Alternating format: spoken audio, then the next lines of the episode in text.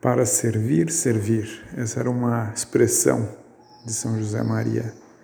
Para servir, para servir para alguma coisa, servir. Era a ideia do valor do serviço. Servir é uma coisa que está muito mal vista assim na nossa época. Né? Todo mundo quer as outras pessoas ao seu serviço e não estar a serviço de ninguém, né? É, porque o serviço rebaixaria, seria como uma redução da liberdade pessoal, seria um rebaixamento humano. No entanto, Jesus Cristo diz, como uma espécie de coisa programática da sua vida, eu não vim para ser servido, eu vim para servir.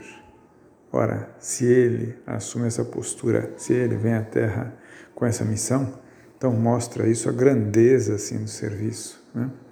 E de fato essa grandeza do serviço foi descoberta por grandes almas. É, Santa Teresa de Ávila, por exemplo, né?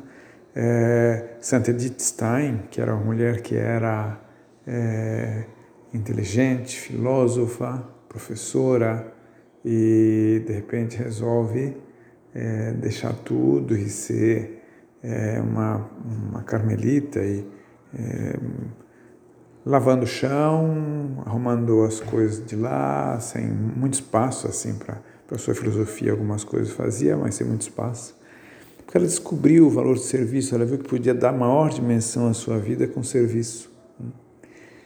Ora, é, seria bom que nós descobríssemos como é bonito gastar a vida assim. Não como pessoa que está obrigada a servir, mas como uma pessoa que assume livremente o serviço. Isso dá uma dimensão muito maior para a existência. Né? É, tarefas que, que muitas pessoas têm que se dedicar o cuidado de pessoas doentes na própria casa. Né? Que maravilhosa ocasião de serviço, né? de estar ali, cuidando, ajudando, apoiando. Né? Uma pessoa que dá aulas e que parece que aquilo lá é como água sob pedra, parece que não sei se rende alguma coisa isso aqui. Ou uma mãe de família que tem cuidado das crianças e são horas e horas e dias e dias e tempo e a vida. Hum? É, ou uma pessoa que tem um trabalho burocrático, que está lá numa função e realiza aquilo, e, e poderia parecer que muitas dessas coisas assim, são uh, sem brilho e sem sentido para a vida.